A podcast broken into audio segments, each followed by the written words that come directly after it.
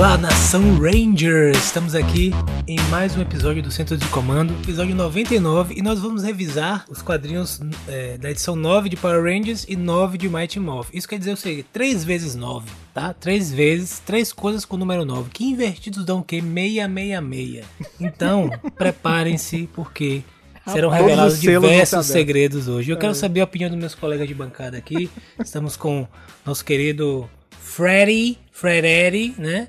Rayful e Kiki Eina. Por favor, meus colegas, se apresentem.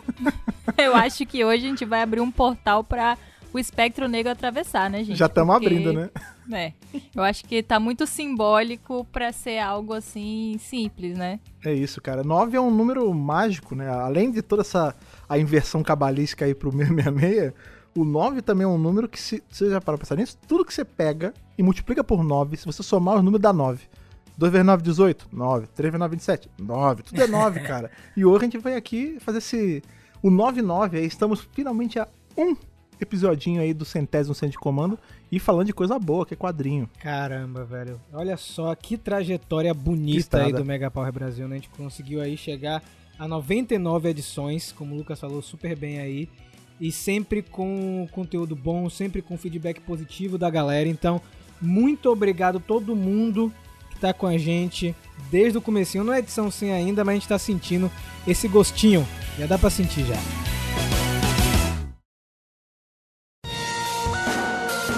Vamos começar agora falando da história mais importante aí, né, dos dois arcos, só pra perturbar a Rafa aqui do meu lado. Eu acho que tá indo bem ali, estão explorando as coisas boas. Sim. E a gente já tem uma capa maravilhosa, né, gente? Com o Lord Zed ali, um, um orbe. Eu acho legal o, o, o cajado dele cheio de defeitos ali pra justificar o, a tape que tinha, né? É Na muito série bom. de TV. Eu quero que chegue o momento que alguém Silver quebre, que alguém quebre e aí tem toda uma explicação pra aquela silver tape. A, a Boom tem que fazer. E a gente continua lá naquele lugar, né? Naquele castelo de Bandora. É, que a gente já estava acompanhando nas edições anteriores, que nós não sabemos exatamente aonde está, né? A gente sabe que está na nossa galáxia, que é a galáxia A47, mas a gente não sabe exatamente em que planeta ou lua ela está localizada. Ele está localizado no momento, porque a gente sabe que nossa lua não teve esse- esses verdes aí, essas árvores, né? Então, a gente já chutou aqui, inclusive, se é Júpiter, alguma das luas de Júpiter, enfim. Será que vai ser revelado? Não sei. O caso é que nós temos o nosso queridíssimo Zartos, né? Falando com ali o sacerdote, o ancião, é, tentando ali convencê-lo, né? E não acho que ele teve que fazer um trabalho muito difícil, né? Ele convenceu fácil, ele dizendo, olha, a gente tá aqui com os poderes em mãos para proteger o todo o universo. É um argumento difícil de bater, né? A gente pode colocar um feitiço de proteção aqui, um feitiço para tornar o cristal indetectável e com isso, né, proteger tudo e todos do espectro negro, porque aí ele nunca vai botar as mãos nesse cristal. E é aquilo, né? Se alguém tinha dúvida que ele era maligno, o último quadro desse flashback Rapaz! mostra a cara de demônio que ele tá. É o demônio! É, olh- olhando por baixo, assim, tipo, ah, agora tá protegido. É aquela luz Mas de, vindo de baixo, assim, assustadora. É isso. E assim, eu achei bem interessante porque eu sei, eu sei já como é que Rian faz, né? Rian Papagaio. Eu já sei como ele faz. Quando ele quer que a gente preste atenção em uma coisa, ele bota em negrito, né? Sim. A, a palavra e tal. E aí ele menciona um tal de Fire of Truth, né? Tipo, fogo da verdade. Que eu, pelo menos, nunca ouvi falar aí no universo de Power Rangers, mas deve ser uma reza braba aí, um negócio absurdo. Sabe uma coisa que eu achei maneira também? Eu não. Pode ser algo que eu esqueci de alguma muitas edições passadas, mas a gente não sabia o nome da raça ali dessa, dessa galera, Eu né, não do lembrava castelo. também. É, e o, ele fala aqui nesse flashback, ele fala que são os Bandorianos.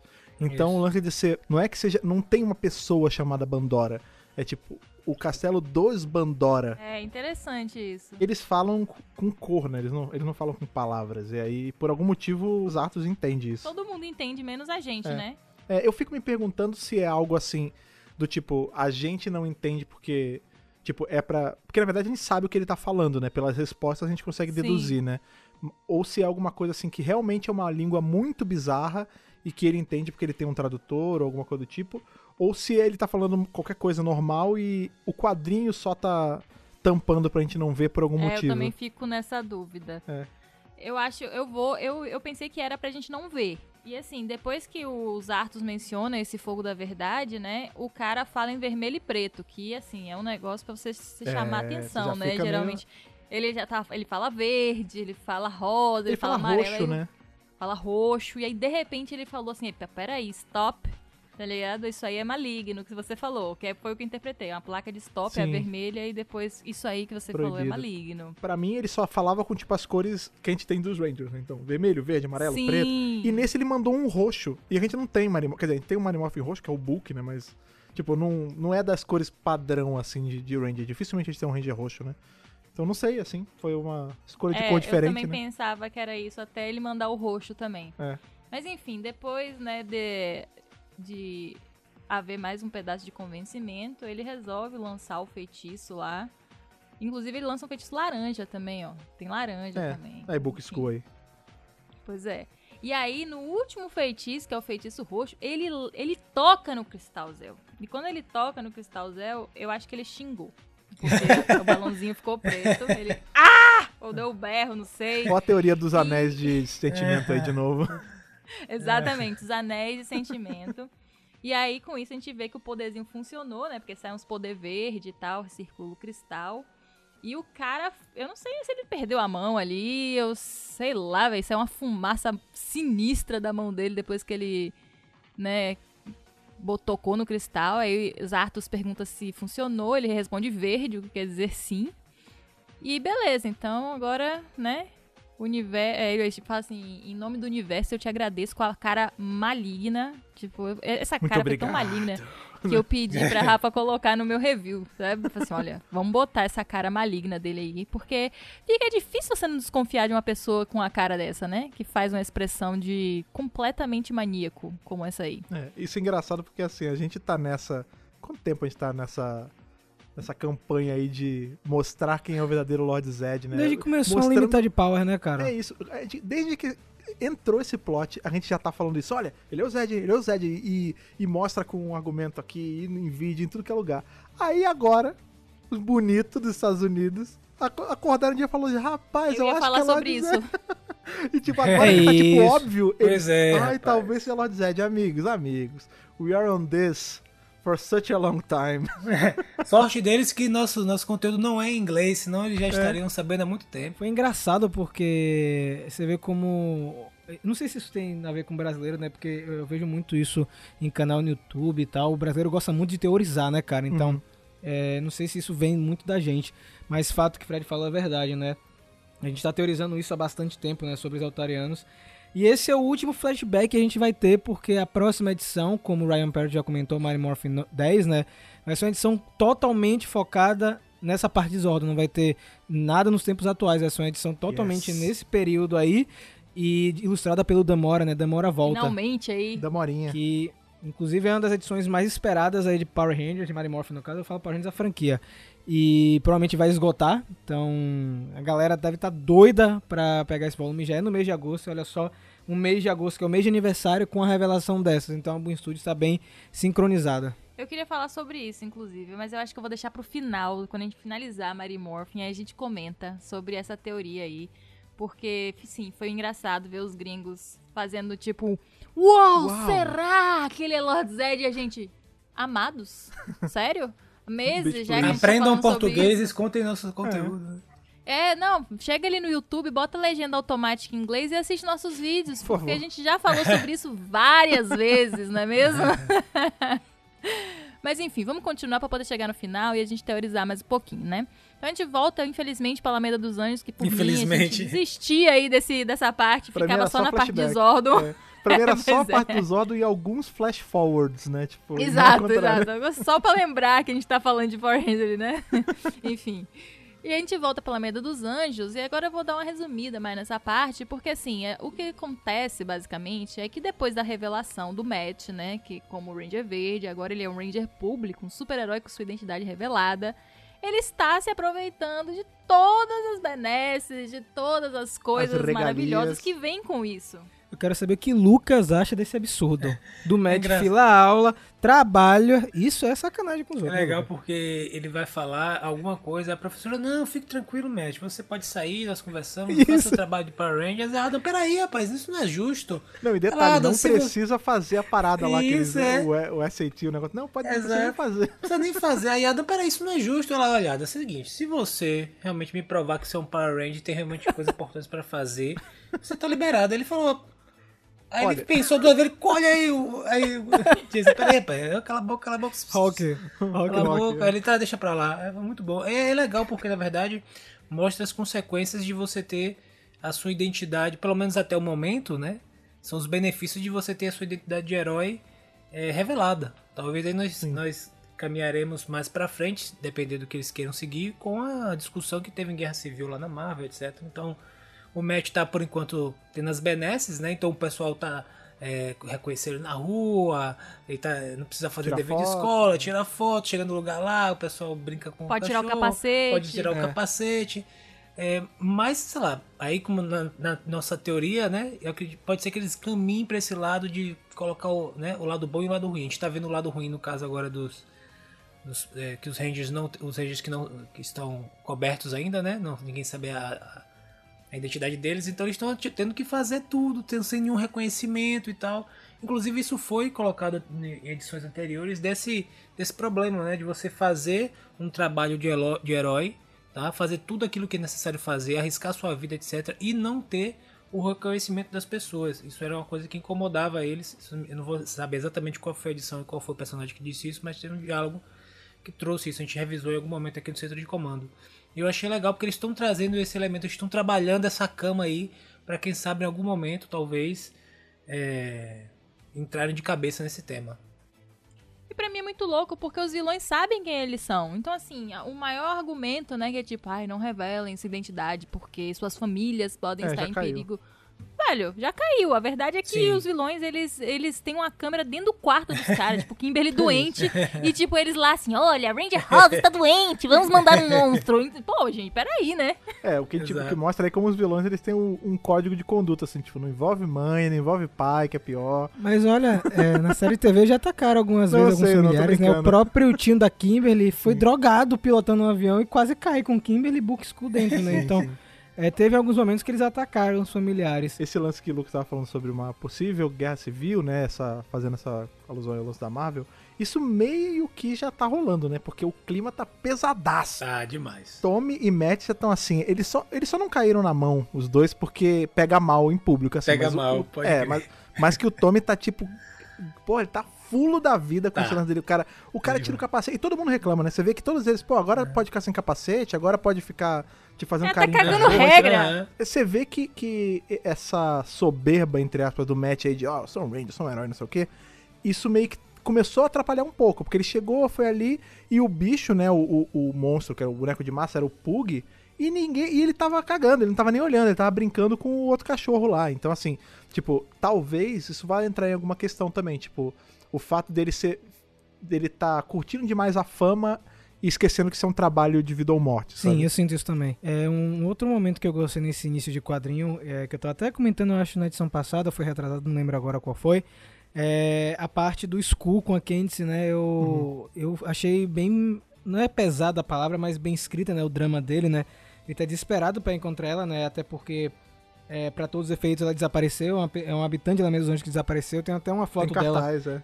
era um cartaz, né, e tudo, e, ela, e ele pede, né, pros rivais deles lá do, do vlog pra, ó, se você dá uma olhadinha nas filmagens pra ver se encontra a Candice em algum lugar, porque eu preciso encontrar, e isso ficou muito bacana, ficou muito bem escrito, né, que você consegue dar um espaço maior pra Book School dentro da história, Isso. não fica apenas sendo personagens é, de side, né, velho, eles fazem parte do enredo, e eu quero ver onde isso vai terminar, porque em algum momento a Candice vai ter que sei lá, ou se revelar pra eles ou ir embora, ou eles descobrirem. Eu acho que vai acontecer isso em algum momento e eu, eu achei que ficou legal. Essa parte deles bem que pouco breve, mas foi bem assertiva. E falando em Candice, ela tá presa na lua, né, Ana? Pois é, nossa querida Zélia aí tá presa Mas é uma prisão estranha, né? Estão dando comida, estão alimentando a menina, não estão batendo, não estão fazendo magia na mente dela, pressão psicológica, nada, né? Ele, inclusive, Squat e Babu tentam alimentá-la, né? Ela não quer comer. Você vê aí que o treinamento altariano é brabo mesmo, viu, gente? Que a bicha não fica sem comer e tá tudo certo, não tem problema nenhum. E é bem legal, eu queria até que eles explorassem isso, né? Como é que é um treinamento pra você ser um guardião de altar, porque deve ter umas paradas extremas, né? E ela acaba tentando brincar ali com a mente deles, né? Dizer que ela lê mentes e tal, que eu acho que é, uma, é um bom, assim, uma boa quebra, né? Um humor e tal. Mas, não, na verdade, isso não afeta tanto a nossa linha de história. Então a gente vai para essa parte que o Fred já tava comentando, que é a parte do, do parque, né? Onde o Billy é, tem ali uma leitura de boneco de massa. Vale lembrar que os bonecos de massa, com a energia do caos, eles não foram todos derrotados depois da quebra da redoma. Então eles ainda estão tendo que meio que fazer uma faxina na cidade, né? Pegando esses bonecos. E pelo visto eles conseguem se disfarçar de coisas aleatórias e é, a gente tem a chegada ali dos Rangers, né? Aquela coisa, aquele teletransporte. Ei, tudo bem, gente? Calma, nós somos os Power Rangers. Como se precisasse se apresentar, né? nós somos os Power Rangers e nós vamos fazer uma. Nós estamos fazendo uma missão aqui, podem ficar tranquilos, não tem nada demais e tal. E aí o Matt chega com aquela pimpa toda dele, que tá, inclusive, me irritando já também. Eu tô com o Tommy nessa aí, por é. mim, pode descer o sarrafo aí nesse cara. Abaixa a bola, bonitão. É, você não é ninguém, irmão. Sai daqui. E aí o Pug se transforma no monstro, né? Um monstro de quatro braços, um negócio assustador. Pug diabólico. É, diabólico, diabólico. E aí começa a luta, né? Matt quer se mostrar, obviamente. Aí a gente tem aquela aquela famosa briga ali entre os dois, né? Aquela discussãozinha. E os Rangers, para cortar a discussão, eu acho que foi ideia da Kimberly, tenho certeza que foi. Pega um canhão do poder para matar um boneco de massa. Quer dizer, eu achei um pouco exagerado, Overkill, assim, né? Mas eu né? entendi. É. é, eu entendi. Foi para meio que chamar a atenção deles. Se você olhar no quadrinho, depois que o, o canhão é disparado, os dois estão com o olho do tamanho do mundo. Tipo assim, vocês estão é. loucos, irmão? O que, que é isso? Eu podia poder ter morrido aqui, vocês estão malucos? Matou uma barata com canhão, né? Tipo... Isso, exatamente. Você tá, dá um tiro numa barata, né? Basicamente isso aí. Mas enfim, parou. foi efetivo porque parou a discussão, não é mesmo? Então, o que acontece é que eles estão preparando aí uma treta maligna entre esses dois. Eu acho que vai rolar um quebra-pau eventualmente, não sei se na próxima ou na, sei lá, na 11, na 12, mas eventualmente vai acontecer dos dois. Porque isso também seria um fanservice, né? Ter o Ranger verde e o Ranger branco lutando em tela, em tela, quer dizer, em páginas. Em papel. é, e, enfim, eles são, na verdade, interrompidos, porque a Alpha diz que precisa que eles vão pro centro de comando. E é nessa hora que acontece uma coisa muito triste, muito é. sad, que eu fiquei muito tristinha na hora. É que todos teletransportam, né? Menos o Billy. Por quê? Porque o Billy está excluído, assim, temporariamente. Baniram do rolê. É, foi banido. É. Ele quebrou a primeira regra do rolê. Cancelado, e... Billy foi cancelado. Oh, mas aí eu, Zordon cancelou ele. Peraí, mas aí tem que falar. Porque assim, Zordon, a gente.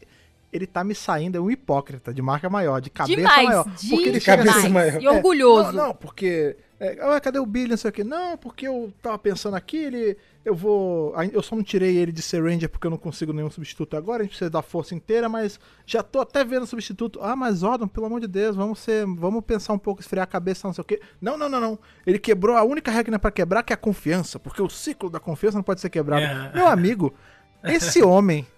Nesse tubo, tá, tá mentindo pra, pra esses moleques já pra segunda leva Há quantas edições ele vive, ele vive escondendo coisas, mentindo. Alpha 1 nunca nem vi. Aí quando vê, é dele o negócio.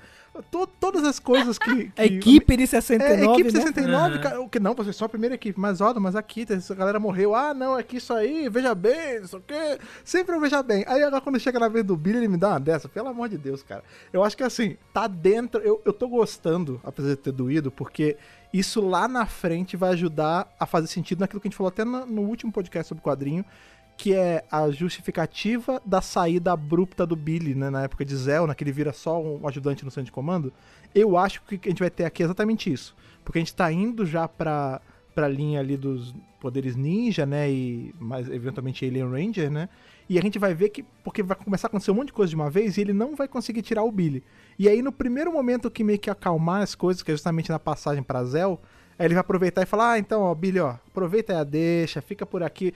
Águas passadas, você pode trabalhar comigo, mas Ranger mais não, amigão. Tá?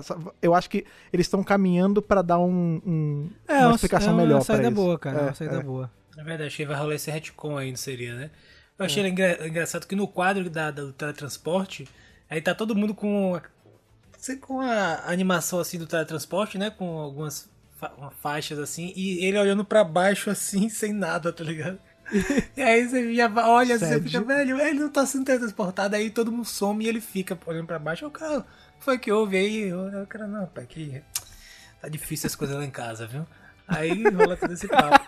Eu acho legal também o seguinte, porque toda essa questão de Zordon, a gente tem essa hipocrisia e tal, acho que também representa a ideia de que é o seguinte, quando você tá. Uma coisa é quando você não está no comando de alguma coisa, entendeu? E outra coisa é quando você está responsável e no comando. As, as atribuições e as paradas são completamente diferentes. Querendo ou não, o que, o, o que os roteiristas estão nos mostrando é isso. Eles estão nos mostrando Zordon em uma posição que não era de comando e agora numa posição de comando. E essa essa dissonância, digamos assim, né, entre as duas atitudes. Mas acho que isso tem muito a ver com a, com a própria posição mesmo de você quando você está no comando, irmão. Você tem que fazer funcionar de uma determinada forma, tem que manter uma certa um- um- uma certa unidade, manter, impor certas regras que você naquela posição não necessariamente seguiria, né? Mas como sua, sua atribuição é aquela, você vai ter que fazer cumprir. E ele meio que tem um passado que depõe contra ele a princípio, né? Tô achando interessante essa dualidade, inclusive não só esse esse esse é um dos temas que vão permear as duas edições, como ao, ao final, acho que já estamos quase chegando, é, o Zed ele vai ter todo um diálogo com a Zélia que é interessante também, que vai impactar e que tem um algo, tem uma rima com o Power Rangers número 9, né? Eu, eu vejo uma situação assim. É só uma, um palpite, assim. Eu acho que eles estão jogando isso aí pra duas coisas. Uma é esse lance do Billy mesmo. Mas eu acredito que não vai ser o Zordon que vai tirar ele. Eu acho que vai ser o próprio Billy que vai pedir pra sair, Uhum. eventualmente. É, eu acho que o Zordon não vai ter. Não vai ter cara pra pedir pro Billy sair, porque o que eu acho que eles estão fazendo é, assim, trabalhando uma coisa que vai acontecer que vai ser igualzinha agora que o Billy fez. Eles vão criar uma rima. Né? Porque assim, na cabeça do Zordon, na vivência dele, Zartos e Zofran são deuses. São amigos, pessoas confiáveis, enfim, né? Até porque se Zartos é, tá aí, né, nessa, porque a gente tem justamente agora o Zartos chegando no centro de comando, né? Ele é guardião supremo de Eltar atualmente. E a gente tem várias informações conflitantes, na verdade, né? Várias capas dando, assim, é, fazendo, criando dúvidas e teorias na cabeça da gente já tem alguns meses. Mas até onde a gente sabe, né, vindo de informações do próprio Zordon, é, Zofran morreu, né, como um grande guerreiro que ele sempre foi, ajudando as pessoas, e Zartos virou o Guardião Supremo, que ele não sabia, até Zélia chegar e contar pra ele. Então, na cabeça dele, essas são as duas pessoas que ele sempre confiou, que ele entregou a vida e tal. E agora a gente vai ter, ver uma treta maligna envolvendo esses três personagens que pode ser que venham fazer com que Zordon faça algo parecido com o que Billy fez, por debaixo dos panos, tendo que confiar em pessoas terceiras e que aí os Rangers vão descobrir ou vão participar disso e vai ficar meio aquele momento que o Billy vai olhar pro Zordon, o Zordon vai olhar pro Billy e falar assim: hum, então, né? Eu tô sendo punido por uma coisa que você está fazendo também. A cara nem arde, né? É isso, a gente vai ter que esperar, porque, enfim, é, ainda vai ser desenvolvido, né? E, gente, me desculpa, esses artos aí não tá me convencendo, não, sabe? É engraçadão, parece um paizão, sabe? Engraçadão. A gente já sabe que ele não tá convencendo, né? Porque ele que tá controlando os Empírios. Não, a gente sabe, mas o que eu tô dizendo é o seguinte: palmas pra Isha aí, que foi a única que Maldou, achou alguma, alguma coisa esquisita nesse momento aí, nessa visita, né, desse ser supremo, incrível, uau, assim, oferecendo uma chance pra Terra lutar ao lado dos Eutarianos. Ela foi a única que ficou meio, hum, não sei não, hein, amigo, o que, que você tá fazendo aqui e tal. Enquanto os Rangers estão meio deslumbrados, né? E aí isso me lembrou um pouco o Zordon novo, deslumbrado com também esses dois, sendo o mais novo dos três ali, recebendo um cargo depois de comando lá de é, Guardião de Eltar. É, que ele não estava teoricamente preparado, né? Mas enfim, é também Rian deixou isso no ar para ir para a parte que Lucas estava comentando, né? A parte onde Lord Zed chega para conversar com Zélia, né? Ela pensa que vai ser torturada, que ele vai dar umas porradas nela, enfim, envenenada, sei lá, qualquer coisa. Ela está preparada para o pior. E Lord Zed está assim, de boa. Fala assim, olha, é, se acalma aí, né? Que a gente só vai conversar. E inclusive ele faz uma coisa muito curiosa, que Rian Papaga tá mexendo com a gente. Ele tá brincando com a gente, fazendo a gente bobo. Né, que ela fala assim, eu também sei uns truques de mágica aqui. Lord Zed invoca ali, né, o cajado dele. E é, fala assim, tipo esse. E ela pergunta assim, pô, velho, como é que você faz isso? Isso é uma coisa que nós fazemos, né, nós de altar e tal. E ele joga um migué, que eu acho, eu acho que é um migué. Não sei se vai ser um migué mesmo ou se é verdade. Ele mata eutarianos há muitos séculos. Então ele sabe muito, né, sobre truques e coisas, e até mesmo sobre a história de Eltar, que ele sabe mais do que ela, inclusive. Quer dizer, o cara botou, né, todas as cartas na mesa e falou: você não é ninguém, irmã. Você não é ninguém. Você não sabe a treta que tá rolando aqui há mais de 10 mil anos. Tá rolando uma treta maligna aqui que você não sabe qual é. Você é menina, E né? eu vou Entendeu? te contar. Você é menina. Você é, Você menina é ainda, menina. é. É, mas você vê que, o que esse lance que é, é muito engraçado essa cena, né? Porque ela chega, já, que nem ela tava falando, né? Não, você vai me torturar, não sei o quê. E aí ele, primeiro ele dá aquele sustinho ali, né? Colocando contra a parede, e depois fala, ah, ela tá bom, você vai me matar, então me mata. Ele fala, não, ó, a porta tá aberta aí, pode, inclusive, por favor, pode ir embora. Eu, Por não- eu favor, né? não ligo pra você ir embora, faça o favor de sair aqui dos meus aposentos. Mas eu quero só te contar uma coisinha antes. Isso é a pior tortura de todas. Porque ele vai dar conhecimento pra ela. Porque ele vai chegar, encher a cabeça dela de informação, muito provavelmente todas verdades, né? Porque a gente tá aí já teorizando sobre eh, né, dele ser ou não quem ele é. Mas, e ela vai ficar com toda essa informação e ela não vai saber em quem acreditar mais. Ela vai baixar na Terra, ela não vai saber se ela acredita mais em Zordon, se ela acredita mais nos Rangers, se ela acredita na sociedade que ela jurou defender, saca? Porque o que ele vai contar ali, está na cara, vai colocar em xeque todo, todo o status quo de Eltar, saca? E aí ela é pior, isso é a pior tortura de todas, porque é a tortura da dúvida, do tipo, putz, será que eu tô trabalhando pra ele? Será que eu, é, o, o lado bom, o Eu lado sou mal? apenas uma peça. Eu sou só uma peça, exatamente. Inclusive, esse é o mote, né? Porque ele fala o seguinte: ele fala pra eles, vocês, eu já descobri o que vocês altadrianos são de verdade, são conquistadores. Por trás Uhum. dessa sua, essa sua balelazinha de justiça e tal, é só uma desculpa pra poder subjugar aqueles que não concordam com sua noção de progresso. E aí eles têm, eles têm, eles falam, ele fala isso pra ela. é, de que na verdade é isso, que eles colocam em xeque, em falseamento, essa ideia do bem e mal, essa divisão que a gente está vendo também em diversas outras edições, isso vendo, vindo sendo trabalhado, e coloca isso assim, olha, na verdade que existe aqui, o que vocês estão propondo como um, um bem supremo e tal, na verdade é só mais uma desculpa, é só um lado da conversa, o que vocês querem, na verdade, é impor a sua visão de mundo de- perante todas as outras pessoas, né? O que linka com nossa, só, só para fazer um link rápido aqui, é, quando chegar no momento certo a gente vai comentar o que Lord Dracon fala lá pro nosso, no, nossa, no nosso quadril número 9, que daqui a pouco vamos chegar lá. É isso, o que que, o que que diferencia eles de, um, de Artunianos, por exemplo?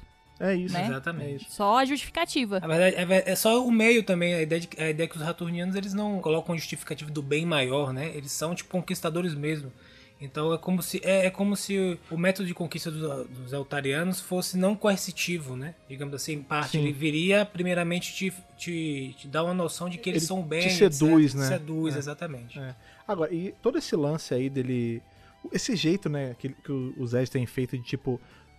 Tentar misturar mentira com verdade, né? Tipo, ele não tá. Ele não tá mentindo, né? Ele tá apresentando essa verdade torta. Isso já é uma coisa que vem sendo trabalhada no personagem há um tempo nos quadrinhos também. A gente vê que esse arco que acabou agora da, do Domo foi basicamente isso, né? Ele fez aquela sociedade coercitiva, né? Onde em tese todo mundo tava preso ali, mas todo mundo tava de boa. Por quê? Porque, ah, não, ó, eu tô aqui, eu tô protegendo vocês, os monstros não atacam. Tá vendo? Existem várias formas de se fazer o bem, né? Então, assim, isso já. essa noção dessa verdade deturpada tá sendo trabalhada nele já tem um tempo nos quadrinhos. E com certeza rima com o que a gente vê do Draco mesmo. Porque o Draco, ele, edições por edições, já entrando pro Power Ranger, ele faz isso. Ele fica com aquele negócio de, ah, você. No fundo, no fundo, você sabe que você vai ter que matar alguém, sabe que você vai, você vai ter que fazer algo que é moralmente errado pra chegar a, a um fim bom. Então, assim, tem, tem uma rima clara mesmo sendo traçada entre os dois quadrinhos. E aí chega numa parte muito, pra mim, que foi muito interessante, que às vezes as pessoas passam direto. Não tô falando não é indireta, não, tá, gente? Eu tô falando realmente, às vezes as pessoas estão Uhum. lendo e estão se apegando, assim, a outros detalhes, mas eu acho Rian uma pessoa muito sutil, sabe? Às vezes ele coloca umas coisinhas ali que você não dá nada e de repente vira o plot de uma edição inteira, sei lá, três edições na frente.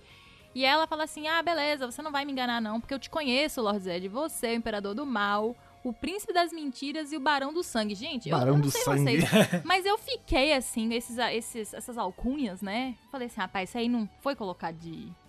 Não foi colocado de qualquer jeito, né? E ele fala assim: ah, haha, é verdade, eu tenho tantos nomes, né? Já tive É. tantos nomes. É aí o eu fiquei assim. demônio. Hum, entendi, né?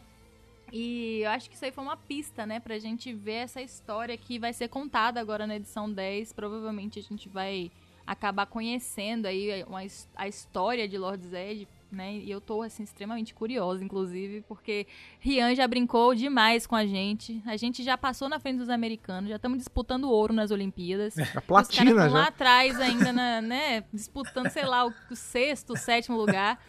E assim, ele tá brincando com a gente, tá brincando com o nosso ouro. Porque eu queria lembrar só vocês, gente, que lá no início a gente cantou a bola, né, de que Zofran seria Lord Zed, né? A gente falou, não, é Zofran com certeza e tal. Aí Rian chegou e começou a jogar Zartos, né? Fala assim, não, mas olha esse cara aqui, esse cara aqui é prateado, esse cara aqui discorda dos- de Zofran várias vezes. Aí eu tô criando uma treta entre Zordon e ele pra eles terem, né, tipo, uma briga, uma treta entre os dois. Olha esse cara aqui, esse cara aqui é ele. Aí faz aquele quadrinho agora na edição 9 com a luz vindo de baixo e ele com a cara de completamente maligno. E aí você vai sendo jogado pra esse argumento, né? E ao mesmo tempo ele traz esses Artos amigão que vem visitar Zordon e ao mesmo tempo também uns Artos que tá teoricamente controlando os Impérios. Então ele tá jogando, vocês não estão percebendo, não? Zofran sumiu. Sim. Ninguém fala de É. Zofran mais. Ele apareceu Descanteio ali, total. falando ali do, do Cristal Zel e tal, mas Zartos que tá sendo, ó, pá, Zartos aqui, Zartos, tem Zartos em todo lugar. E eu tô achando que ele vai passar uma rasteira na gente, gente. Porque assim, no final, né, do quadrinho ali, ele fala pra Zélia que vai contar uma história pra ela, muito importante, que é depois que ela escutar essa história, ela pode ir embora e fazer o que ela quiser com aquilo. Claro que a gente sabe, como o Fred já falou, que ele vai dar um mind blow nela aí agora, né, com uma, uma informação que ela não fazia ideia, vai quebrar o status quo do que tudo, de tudo que ela conhecia. E assim, pode falar das capas que saíram? Pode. Ah, claro que pode. Se você chegou até aqui, ó. se- 36 minutos de podcast aí no mínimo. Se você chegou aqui e não quer pegar spoiler, amigo. Então, gente, saíram capas, né, das próximas edições. Eu não sei exatamente de qual, o Rafa que tem essas informações precisas aí, daqui a pouco ele vem aqui e, coloca a ficha técnica. Mas saíram. Eu sabia que eles iam revelar, né? Eles, é, a gente sabe que nas capas tem um raiozinho, né? Um raiozinho que mostra metade da cara. E aí saiu uma capa com metade de uma cara de um Eltariano. E em cima da cara do Eltariano tinha o capacete Lord Zed. Ali com a opacidade lá no 30%. Mas deu pra perceber. E aí eu falei assim, rapaz, eles revelaram justamente o lado direito do Eltariano. E a gente vai saber exatamente quem é quando eles revelarem o lado esquerdo, porque é, Zofran tem uma cicatriz. Se Aham. tiver uma cicatriz, é ele. Se não tiver, é Zartos. Não tem outra explicação. Não tem como eles enfiarem outro, um terceiro Eltariano sem história aí no meio. É um dos dois. E aí a capa foi revelada e ele tem a cicatriz, gente. Então, assim. Pode ser que Rian esteja brincando com a gente de novo? Pode ser. Muito provavelmente Mas é, né? tá muito na cara essa capa agora, né? Com o Zofran com um visor, né? No, na, na mesmos moldes de, de Lord Zed. E a boca, né? Aquela boca de ferro de Lord Zed. Aí Rafa mandou aqui pro nosso Sats, pra Aquela nosso grelha. todo mundo vê aí a imagem, ó, tá aí, gente, ó, dá uma olhadinha vocês que eu tô falando aí. E aquela grelha na boca, assim, eu não sei, eu acho que agora tá meio que, Aquele grill. é, tá meio que na cara, né? É, eu, Literalmente. assim, tenho, tá literalmente na cara. É. E assim, porque o que, o que qual foi a confusão mental? A confusão mental foi porque saiu uma capa também que tem é, Zofran e Zordon, né, lutando contra um ser que tem uma estética muito parecida com pré-Lord Zed, né? Antes dele tirar todos os panos e ficar com os músculos e, Antes de e- ficar e só armaduras só-. É, ficar é, pelado, antes antes dele de ficar ficar pelado. pele, é. E essa capa que foi que causou muitas dúvidas, né? Porque a gente fala assim, se Zofran tá ali, né? E Zordon tá ali, o outro só pode ser Zartos. Então, assim, você fica nessa dualidade o tempo todo, Zartos ou Zofran, Zartos ou Zofran. Mas o que eu acho, né, por, ainda mais por causa de do quadrinho do Ranger Fantasma, né, é, é, Edge of Darkness, é que a gente vai ter um momento que eles vão revelar que alguém, né, algum ser, algum personagem está se utilizando da uma das características que foi apresentada nesses flashbacks dos Eutarianos, que eles podem mudar de forma. A gente não pode esquecer disso nunca, né? A gente pode ter algum deles, alguém ou alguém se utilizando da forma ou de Zofran ou de Zartos para criar esses problemas, essas intrigas, ou até mesmo ficar no trono aí de Eutar como guardião supremo, sendo que não é ele, né, exatamente. Então, uh, eu precisava falar, gente, eu precisava botar pra Botar fora pra isso. fora. vocês- é, precisava porque é, eu não vou ficar debatendo com, com americanos agora, né, coisas básicas que a gente já falou meses atrás, a gente tem que ir pra frente, né?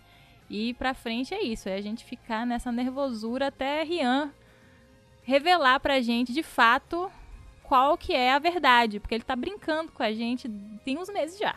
Seria legal também. Eu faria, eu se eu fosse um dos roteiristas, eu faria o seguinte: eu caminharia toda essa, essa que a gente não sabe quando você tá levantando, né? pode ser que Zartos não seja Zartos, né? Seja alguém se passando, ou tá usando uma forma de Zartos ali atualmente. Mas eu levantaria a bola de que essa aliança com os Imperials, etc., é como se fosse um, um mal que justificasse um bem maior e tal, e a hipocrisia, enfim, eu trabalharia toda essa, essa veia cinza aí que eles estão levantando. Eu espero que eles caminhem de alguma forma por esse caminho aí, por essa, por essa lead aí, por essa questão levantada, né? Que Zartos, na verdade, tem alguma. Ou pelo menos eles façam esse diálogo, eu gostaria de ver, pelo menos, que eles fizessem. Mas vamos ver o que, que eles vão trabalhar. Acho que o que a Ana- o que a Ana mencionou faz bem sentido. Ô Lucas, Hum, será que Zartos é Zartos mesmo, maligno, tá ligado? Sim. E aí ele tá mostrando toda a malevolência dele, indo até os impérios e controlando, né? Fazendo esse negócio do bem maior, justamente como você falou. E no fim, quem foi corrompido e ficou prejudicado quando descobriu, né? Foi Zofran, e ele Zofran. virou Lord Zed mesmo, entendeu? É. Porque e aí ele perdeu toda a esperança que ele tinha Aham. em, em tudo, Quebrou né? Zofran, né? Pois é, imagina aí que loucura. Seria muito bom. Eu espero que eles caminhem, eles, le- eles tragam alguma. Já que eles estão nessa linha, né? De deixar as coisas no, no cinza e começar a questionar, talvez para depois ter outro desfecho. Mas eu tô. Porque querendo ou não, o que une, se a gente for pensar o que une essas duas, esses dois arcos, que tá unindo esses dois arcos é justamente essa questão, né? A gente tá vendo agora mais. De maneira mais clara a questão de, de Zordon, Zofran e Zartos. Essa, essa luta do bem, etc. E o próprio Lord Zed aplicando isso também com os Power Rangers. Tipo assim, tá vendo como seria muito melhor se os Power Rangers não existissem? A gente não ia ter tanto problema. Ó, meus monstros, inclusive, iam ajudar vocês, etc. São várias rimas, É, né, então assim, eu acho que o que une talvez esses dois arcos é justamente essa questão é, do que seria o bem e o mal, do que seria a verdade ou mentira. Eu tô gostando, não sei como é que eles vão terminar isso, espero que terminem bem, bem feito, né? Não que necessariamente precisa ser de um jeito ou de outro, mas que seja bem feito. E faz todo sentido, né, é, se a gente for pensar nisso, que o Lord Draco esteja também nesse, nesses, no caso está, né? Um desses dois arcos, porque ele é uma dessas figuras é, que ajudaria a colocar é, fogo- é, lenha nesse fogo pra gente ficar cada vez mais na expectativa.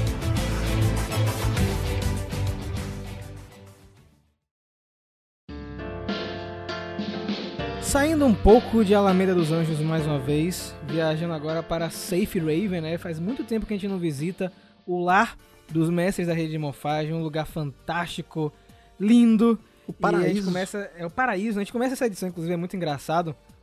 Mas é que funciona meio que apresentando o lugar, né? Como se fosse levando pra uma casa de praia, né? Apresentando pra quem vai alugar a casa. Não, aqui a água tem esse gosto, a gravidade é assim. Aí o cara, pô, rapaz, esse céu é laranja. Aí, Isaac é laranja. Pô, nunca, nunca percebi, tá ligado? Louco o Zack, né? E eu gostei também que ele, é, os Artunianos, no caso, esse líder dos Artunianos, ele sabia de Safe Raven, né? Ele, caramba, eu nunca imaginei que ela tá no mesmo lugar onde os mestres da rede de morfagem viveram, né? É um negócio, é, eu tô animado, mas ao mesmo tempo é um pouco bizarro, né?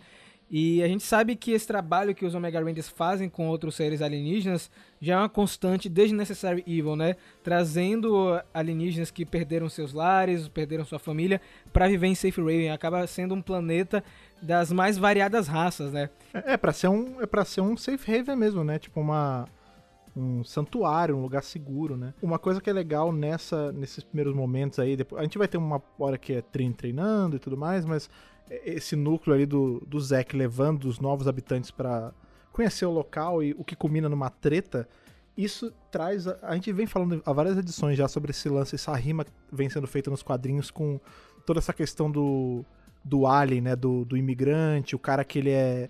ele é maltratado, né? Ele é colocado como um párea quando ele tá num, num local que não é dele, né? Toda aquela.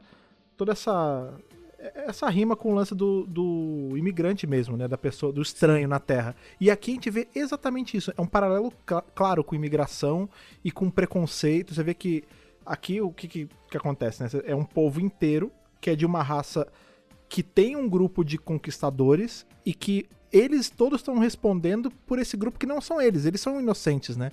E aí você vê que aquele periquitão lá bombado, ele entra numa de querer matar os caras porque a raça deles fez. Então, você consegue tra traçar muito um paralelo com, por exemplo, é, com, sei lá, o, é, os, lá, os árabes nos Estados Unidos, sabe? Que ah. o árabe tá nos Estados Unidos é o homem-bomba, tipo, não é, sabe? O cara ele é um cidadão comum que é de um, de um país onde tem pessoas que fazem coisas erradas como qualquer país tem, entendeu? E aí, aqui é exatamente isso, cara. Eu acho muito legal como eles estão fazendo e o jeito com que essa treta aparentemente termina, né? Com o Zack ele literalmente dando sangue para poder é, acalmar é. o, o, clima, né? Não, só para completar a questão de Fred também, é legal que realmente eles trazem essa questão do imigrante e a dificuldade de você fazer convivência. A gente tem, além dessas analogias que Fred colocou, a gente pode também colocar como da Segunda Guerra, no final da Segunda também. Guerra, diversos alemães foram hostilizados, né, devido ao fim do regime nazista e na, na França, na Holanda, etc tinham alemães, eles eram hostilizados, mesmo pertencendo ou não ao regime nazista, né? Então foi uma, uma, um momento de ter fotos isso históricas. Todo mundo é colocado na mesma balança, né? É, é, um momento complicado, inclusive da outra história. Acho que os americanos eles têm essa um pouco, talvez os roteiristas inclusive tenham um pouco mais vivência nisso, né?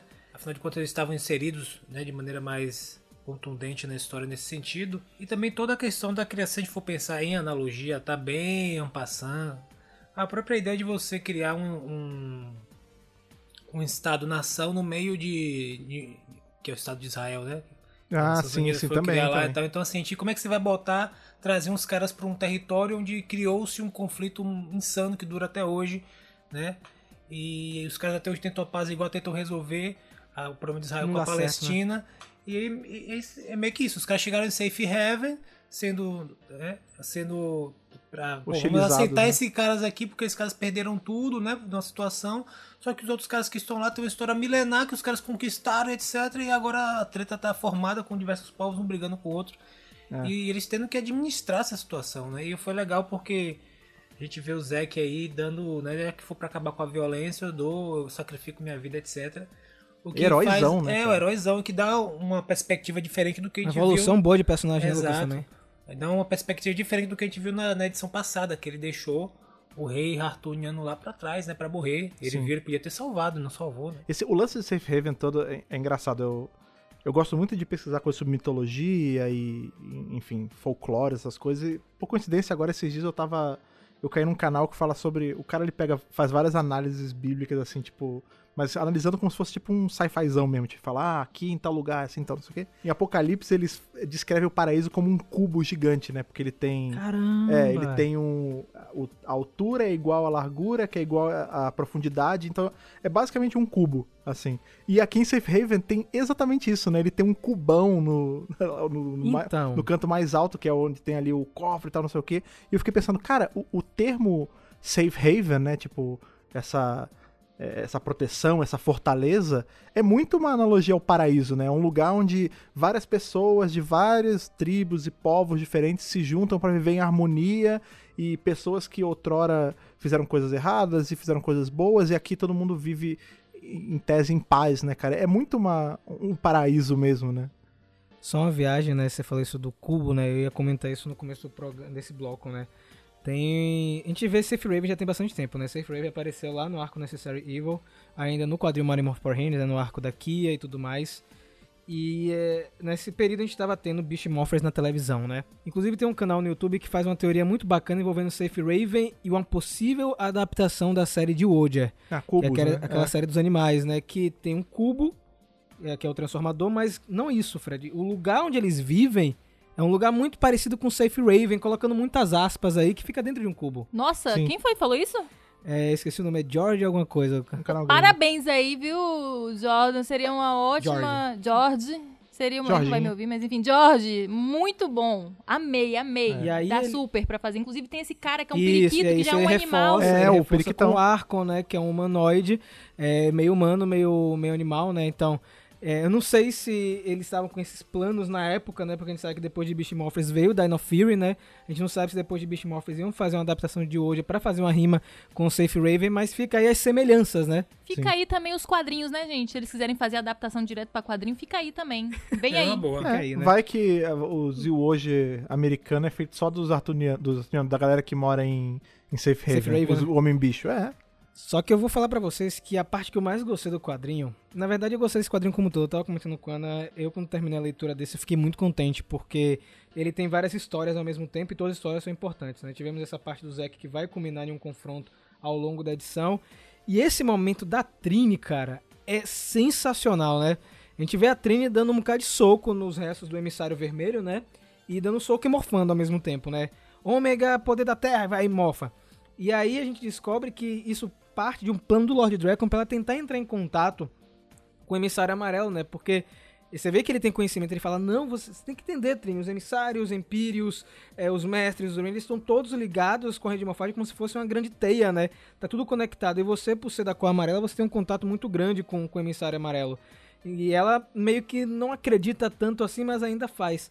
E eu gosto muito disso que o Lord Dragon tá fazendo. Não sei se isso vai ter algum algum fim pra ele, né? Isso vai beneficiar ele. Eu acho que nesse momento não. Eu acho que ele queria ver até onde Trini conseguiria chegar, né? se ela conseguiria entrar em contato com os emissários, mas eu gostei muito desse momento. Eu queria saber o que vocês acharam também. Inclusive, eu gostei muito dessa ideia da teia. Eu assisti recentemente no canal lá do Sérgio Sacani, no Space Today, ele falando sobre. Tem uma, tem um vídeo sobre a teia cósmica. E como é que os ah, cientistas legal. conseguiram fazer e tal, e ver como é que funciona, e ter essa hipótese. E aí foi interessante quando ele falou, eu falei, cara, será que eles estão. Né, eles devem ter. Eles devem ter utilizado esse conceito para ajustar, né? Um conceito científico e tal, para ajustar lá toda. amarrar essa ideia de que tudo está conectado e que a rede de morfagem, talvez a própria rede de morfagem seja essa, essa teia cósmica, né? Que deixa tudo conectado mesmo, etc. Eu achei bem interessante eles terem usado isso. Inclusive, quem, quem não conhece aí, dá uma olhada lá no canal do Sérgio Sacani. Space Today, é bem legal o canal dele. É bem, assim, é bem light, assim, você consegue aprender várias coisas sobre eh, divulgação científica e as novidades, lançamentos de foguetes, SpaceX, etc. Muito legal você ter puxado isso, Lucas, porque o Ryan Parrott ele é um fã realmente de ficção científica e de, de toda essa esfera, né, de uma forma geral. Inclusive ele comentou algumas vezes no Twitter que a saga dos Omega Rangers ele se inspirou muito em Star Trek, né? Uhum. pra, pra fazer. Então eu não duvidaria que em algum momento ele pegou essa ideia da teia cósmica, né, velho? Foi legal você, você trazer esse ponto. Só que esse quadrinho, ele tem um detalhe muito importante, né? A gente tem toda a história sendo ilustrada pelo Francesco Mortarino, né? E temos algumas páginas ilustradas pelo Moisés Hidalgo, que fez as edições de Marimorph Power Rangers 51 a 55, né? E é justamente os momentos com a Rikisha e com o Yale, que é o tigre, né? Então, esse momento deles não foi um momento filler no quadrinho. Não. A gente já sabe que vai ter uma edição focada no tigre por conta dos spoilers, mas que eu acho que vai ser algo muito maior. Eu fiquei meio boiando, aquilo ali tá se passando em paralelo ou aquilo ali é um Em paralelo, em paralelo, Lucas, em Enquanto paralelo. Mas em É. Safe Haven ali.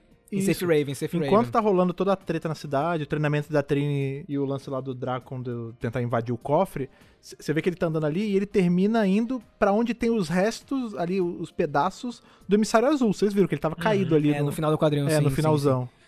E esse quadrinho, ele marca um outro arco. A gente tá saindo de outro arco, tá, gente? Só pra deixar claro, a gente tá saindo de Unlimited Power pra Unlimited Darkness, a partir Sim.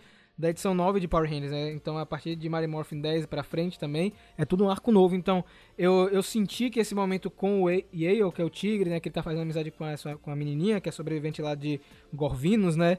É, é algo importante. Não vai ser uma edição filler a próxima. Eu tenho certeza, eu conheço o Ryan Parrott e, e ele não coloca as coisas assim de qualquer jeito, né? Até porque o Tigre ele também é hostilizado, né? Assim como a, a cena dela tanto não é um filler que ela não só tá acontecendo em paralelo, como as coisas parecem também. Tipo, enquanto a gente tem o povo ali de Hartunia sendo hostilizado pelo povo de Safe Haven, a gente tem o Yale sendo hostilizado pelas crianças, né? Uhum. Sim. Então, assim, de um, é, é quase como se fosse uma representação menor do, de tudo o que tá acontecendo no entorno, né? Agora, aproveitando aí que o Lucas estava comentando no início do programa.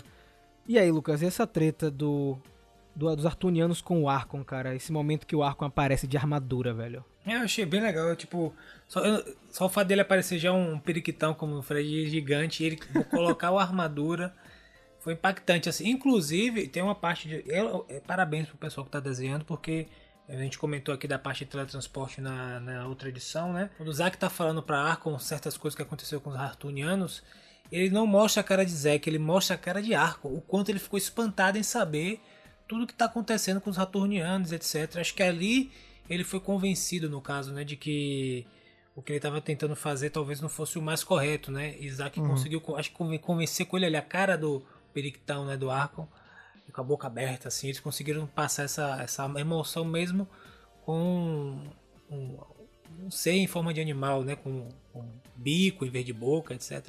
Parabéns pro É, ficou pessoal que legal. tá desenhando aí. Eu achei bem impactante. Eu gostei dessa toda essa parte, porque no final o Arkham ele toma uma decisão de, de cessar ali o conflito, né? Porque o, o discurso do Zack também é interessante, porque eles falam, olha, apesar de tudo, de tudo que está acontecendo, né? Porque, só um parênteses, os Saturnianos eles ficam, pô, a gente perdeu tudo. é, eu lembro de estar na, na escola, em vez de prestar atenção àqueles livros e saber mais da nossa cultura, não prestei. Então só não sobrou alguns livros e algumas sementes. É Isaac fala, É cara, muito triste essa parte. não, né? não importa, o que importa é a gente conseguir, a gente constrói, é, construir essa cultura, o que importa são, são as pessoas, né? É, Vocês É, são o- cultura, né? Isso, Você- o povo, é. a gente reconstrói, a gente vai conseguir e tal. E querendo ou não, isso é de novo trazido na hora que ele fala com o Periquitão lá. E aí isso dá todo um desfecho, um closure, né? E isso impacta a gente. A gente fica convencido, né? Consequentemente, o Arkham também fica convencido, né? Acho que fecha esse, essa, essa questão dos Artunianos um pouco ali. Que a gente vê, porque a gente, sei lá, todo mundo tava vendo eles fugirem, mas tinha toda aquela coisa que eles eram uma raça maligna e tal, por mais que eles estavam trabalhando isso pra chegar nesse, nesse momento que a gente chegou. Eu gostei do que eles fizeram. Eu acho que, cara, parabéns pros roteiristas e os desenhistas eles estão trabalhando bem nisso, né? Toda essa parte de conseguir representar, como o Fred menciona diversas vezes, é cada quadro daquele fala para além dos balãozinhos, né? Então é interessante prestar atenção também na- nas artes. Agora vem cá, Fred. O que Diga. é que Lord Dragon quer com o cofre É isso, onde estão os é- é indignos? isso, o que é, é que ele quer nisso aí, velho? Porque Por favor. ah, Tem, do- tem duas coisas ali que envolvem o Drácon que ah, devemos ficar de olhos abertos. Porque um é ele, tá, ele tava ajudando a Trini a se conectar com a rede de morfagem, de certa forma, né? Que ele fala, você tá mais próximo da Sim. Emissária, tá não sei o que. Então, assim, perigo, né, gente? Bandeira vermelha aqui. Porque você Danger. tem, é, você tem o, o psicopata aqui da, da franquia te ajudando a, tipo, chegar muito próximo desse poder que ele já não tem mais como uma punição. E, tá, e você vê que até a Trini, é- ela parece não tá confortável com isso, mas você compara com a Trini da primeira edição ali dessa que eles estão andando com o Dracon, é uma outra vibe, né?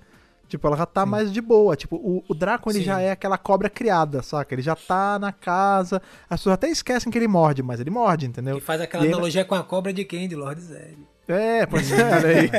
e aí você vê ele tentando ir lá pra, pra- justamente pro cubo, né, onde tem o cofre e tudo mais, tentando abrir, que é o cofre, pra quem não lembra, né, onde tá trancado, por exemplo, a Kia, que é outra psicopata, né, tá ali dentro do vasinho dela lá dentro. E quando o, o, o Jason chega, eu achei muito interessante essa hora, que ele fala assim, ô, amigão, tenta abrir aí não.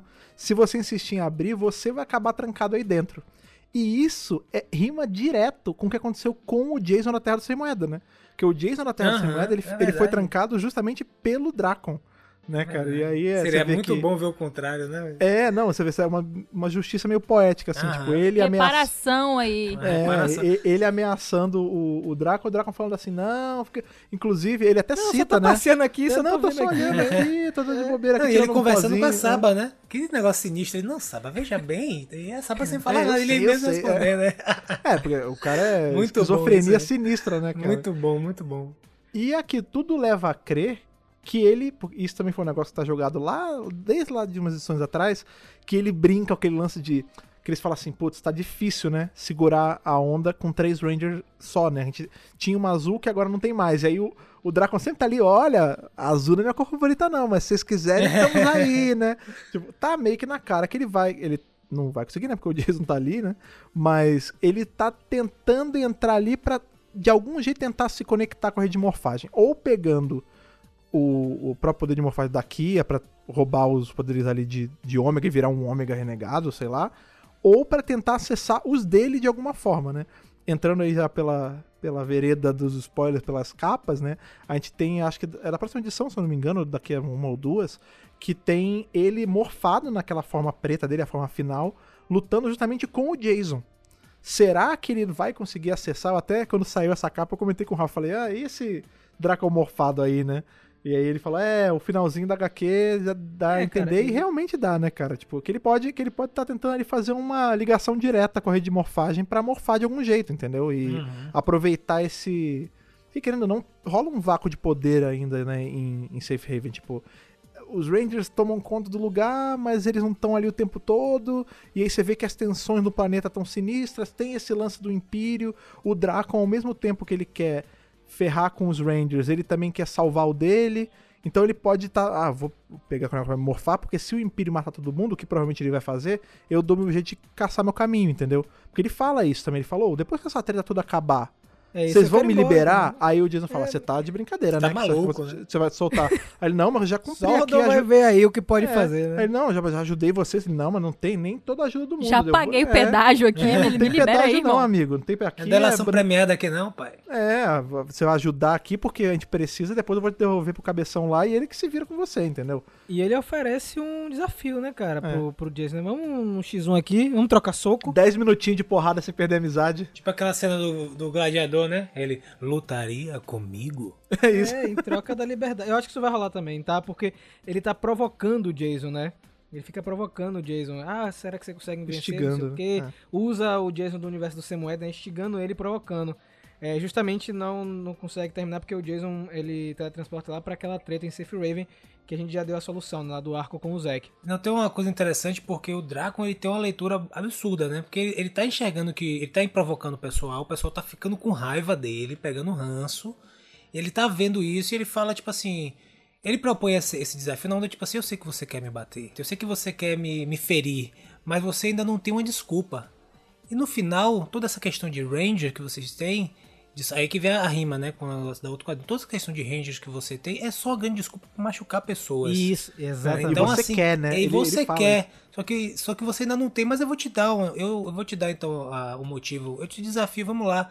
Ou, ou, você acha que você, o grande Jason, não vai conseguir me vencer facilmente? Você vai conseguir, você só tem a ganhar. Explica a raiva em mim, né? Velho, foi muito bom essa parte. Faz toda essa questão que já comentou. Eu consigo imaginar em, em áudio, sabia, Lucas? Ele falando muito isso, bom, eu muito bom. consigo imaginar a cena Sim, em total. áudio, velho. Os quadrinhos são muito bons nisso, né? Eu acho é, a, construção, a construção do Lord Draco muito bacana, né? Eu tava vendo esses dias uma discussão no Twitter. Ah, nossa, o Lord Dragon toda hora aparece nos quadrinhos, mas o Lord Dragon ficou sem aparecer por muitas edições, tá, gente? Ele é. ficou é, Beyond the Grid inteiro, Necessary Evil inteiro. Foram dois anos sem aparecer o Dragon, até ele aparecer no final de Necessary Evil e agora nesse arco, né? E a gente tá tendo uma, uma construção do personagem muito interessante, porque ele não tá deixando de ser o vilão que a gente conhece. Ele tá ficando mais complexo ainda, porque a gente acompanha o Dragon tirando, né? Ele conquistando, matando, subjugando os Rangers. Aqui a gente tá conhecendo os métodos que fizeram dele ser o Lord Dragon. Eu acho que o trabalho do Ryan Perry tá sendo muito bom nessa parte. E no final da edição, eu queria saber da Ana Luísa, que a Trin tá lá, é, não desistiu, né? Tá dando umas porradas lá no emissário, e o Z chega, não, chega, parou com isso aqui, a gente vai achar outra maneira pra, pra entrar em contato e etc e tal. Não, ele vai me escutar.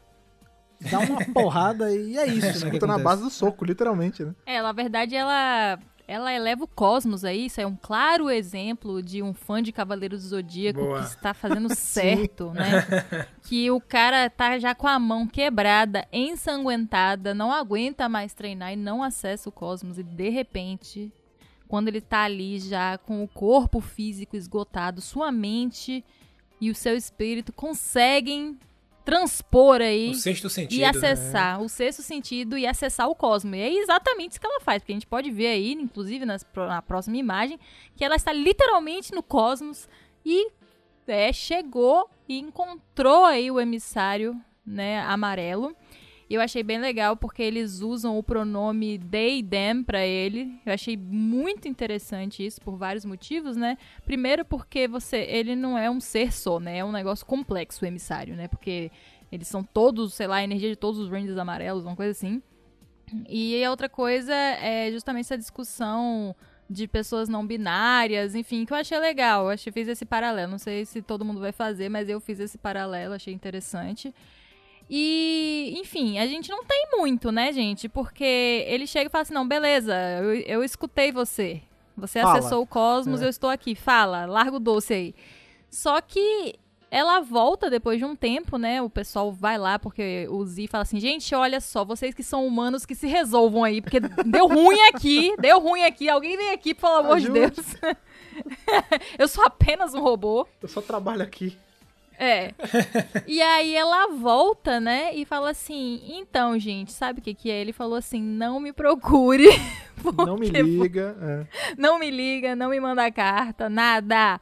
Porque você só vai trazer com você, né, consigo mesma, é nada senão a morte. Eu fiquei assim, nossa. É, o que, exato, é, o que você procura só vai trazer morte e sofrimento. Não Meu troça- Deus. É, e eu achei um pouco co- assim, pesado, maligno.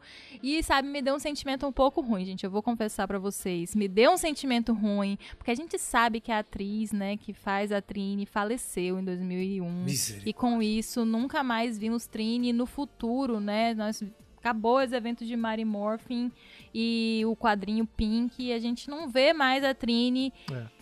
E eu estou sentindo, eu tava conversando isso com o Rafa, o que que será que eles vão fazer com a Trini depois? Será que eles vão matar ela pra, enfim, né, não continuar mexendo com a personagem em respeito à, à atriz, sei lá.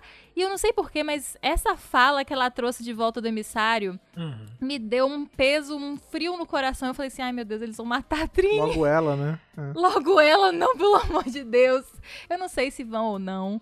Porque, na verdade, eles têm a licença poética pra continuar mexendo com ela pra sempre, né? Nos quadrinhos e tal.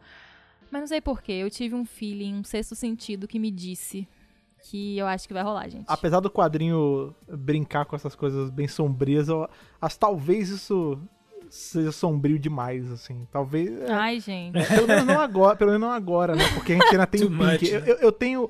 eu Acho que o que me assusta mais é a, a ideia. Não que a ideia da personagem morrendo me assusta, claro que assusta, mas a, a ideia de que o que eles decidirem aqui pode afetar a canonicidade de Pink me incomoda um pouco. Porque eu gosto tanto daquela HQ que eu queria que eles dessem um jeito de encaixar.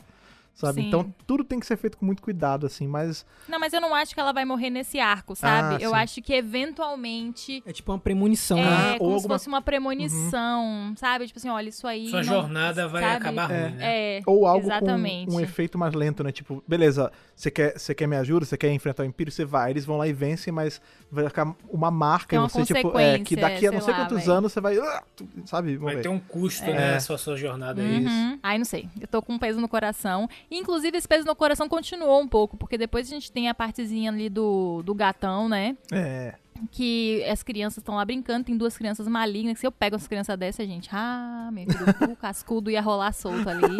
E ele traz ali as água-viva que a menina tava querendo pegar pra impressionar. Todo orgulhoso. Olha a carinha dele de bebê Todo- É, orgulhoso. todo feliz, tadinho. feliz e os bichos. Eu não vou xingar porque é criança, mas, gente, eles tacaram pedra nele. Tacaram pedra no felino. mesmo. Se Ó, gente, você quer me irritar, você maltrata gato na minha frente. Porque eu ainda vou ter um abrigo de gato na minha vida no futuro, quando eu estiver né? mais bem estabilizado. Um gatinho. Não é nem um gatinho, é um santuário, porque eu não quero Um ficar com safe haven. de. Haven, Ai, de eu não tenho dinheiro. Não, eu não quero isso. Eu quero que o gato vá pra lá e se for adotado vai ser, se não for vai viver bem, de Ana- barriga cheia, com areia né? limpa. Vai virar no Isso, castelo com exatamente. 4 mil gatos, né?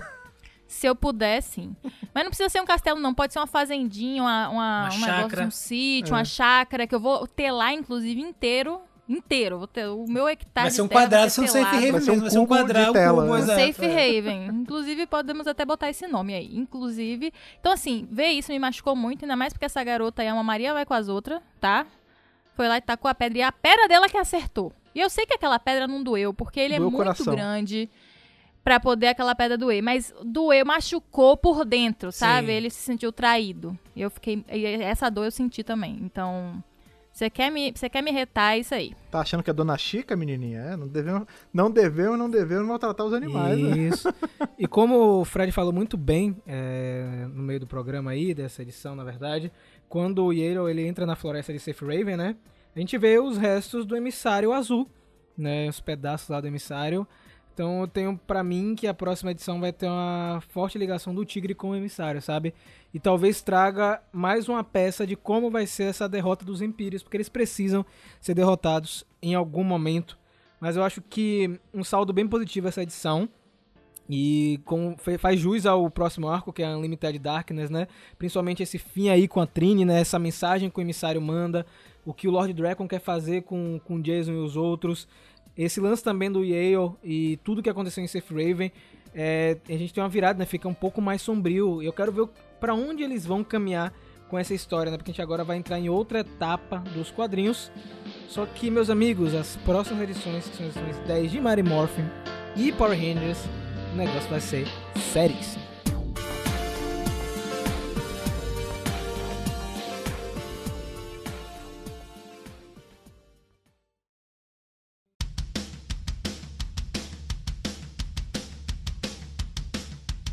Meu povo, 99 edições.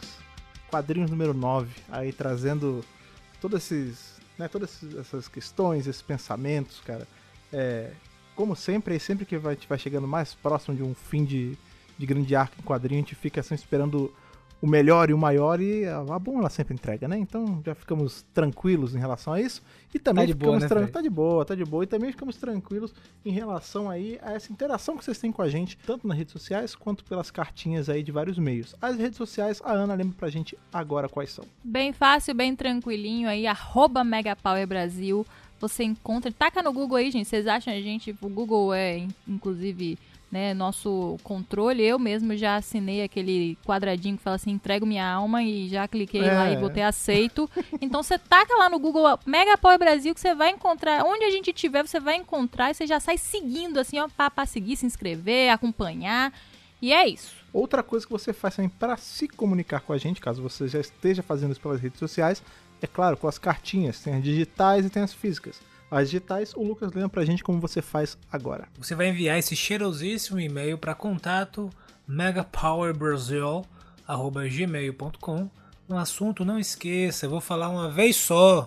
Colocar a edição do podcast na qual você está se referindo no corpo do e-mail.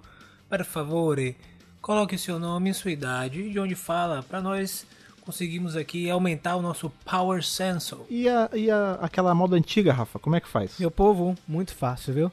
Caixa postal 4040, CEP 48130-972, Salvador, Bahia. Manda aqui para o nosso Safe Raven sua cartinha. E falando em Safe Haven, né, é sempre bom lembrar aí que todo esse nosso trabalho sobre a franquia de Power Rangers a gente só consegue fazer por conta de vocês, tanto por todo esse apoio e todo esse carinho que vocês mandam pra gente semanalmente, quanto também por aquelas pessoas que estão lá no Apoia-se ajudando a gente todo mês. Se você quiser se tornar uma delas, você entra em apoia.se barra Brasil e se junta a esses habitantes de Safe Haven, como é o caso do Gustavo Almeida Teixeira, do Ayrton Serafim Balabem, do Stefano Gollum, do Vinícius Guedes, do Rivelito Júnior, do Bruno Henrique Soares Gonçalves, do Rafael de Paula, do Antonino Botelho Filho, do Luiz Henrique Mendonça, do Ronaldo Faria e do Gustavo Santos. Exatamente. Galera, o próximo episódio é a edição de número 100. Sim!